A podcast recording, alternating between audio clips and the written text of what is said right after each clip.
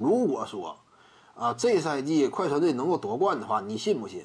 以这个鲍尔默的脾气秉性，有没有可能说我 进一步效仿一下当年的金州勇士啊？当年的金州勇士呢，一个是因为斯顿库里啊他的同工合同，再有一点呢就是那会儿联盟工资帽飞涨，这两点因素，也就使得呢这种超级战舰得以诞生。但是如果说你的资金绝对雄厚的话，你愿意打破所有在金钱方面的智库的话，那也不是说不能接近，也是有希望接近。你说我就愿意大把交奢侈税呗，对不对？我就拼未来这么三到四年。以鲍尔默的这样一种财力，以他对于一支球队啊这种态度，单纯就是为了玩，对不对？就为了求胜，其他都是出于什么经营角度考虑？我就是为了看球、欣赏比赛。从当老板的角度啊，我要率领球队达到登顶这种高度，让快船呢成为洛杉矶地区啊与湖人队能够分庭抗礼的这么一个存在。鲍尔默是有抱负的。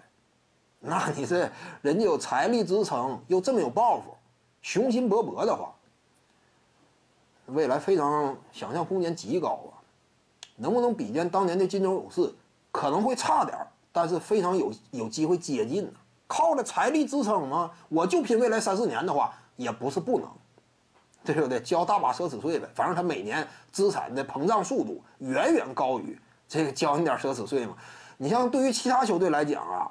你要真是一年交个两亿奢侈税呀，那简直没法活了，对不对？那两亿奢侈税，这一支球队一年总共才挣几个钱呢？我交两亿奢侈税，但是两亿奢侈税呀，别说两个亿，五个亿，在鲍尔默眼里呢也一般吧。基本上他是不疼不痒的，你资产规模太过于雄厚，就就这样的。你这个优势非常大呀，这简直，因为鲍尔默现在已经六十多了。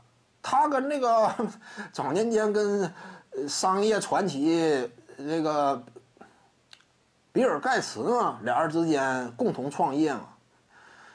怎么讲？你像这个人物都有抱负。这这你我干从事职业体育，我也得登峰造极才行。嗯 而且还有一个前车之鉴呢，当年开拓者老板对不对？与自己曾经是同事，但是你看开拓者老板呢？郁郁不得志，最终这个因病呢，很早离世了。那你这留下大把金钱干什么用呢？还不如说趁着啊，我能花，对不对？我年轻，我或者说，啊，我趁着我生命力还在，我这呃在新的领域啊，我争取取得一下成就嘛。你这样的话也没白玩嘛，这一趟我何必留下大把钱，我最终我啥也没剩下呢？你有可能是这个道理，他的态度肯定也是这样。真说看到机会了，绝对会抓住的。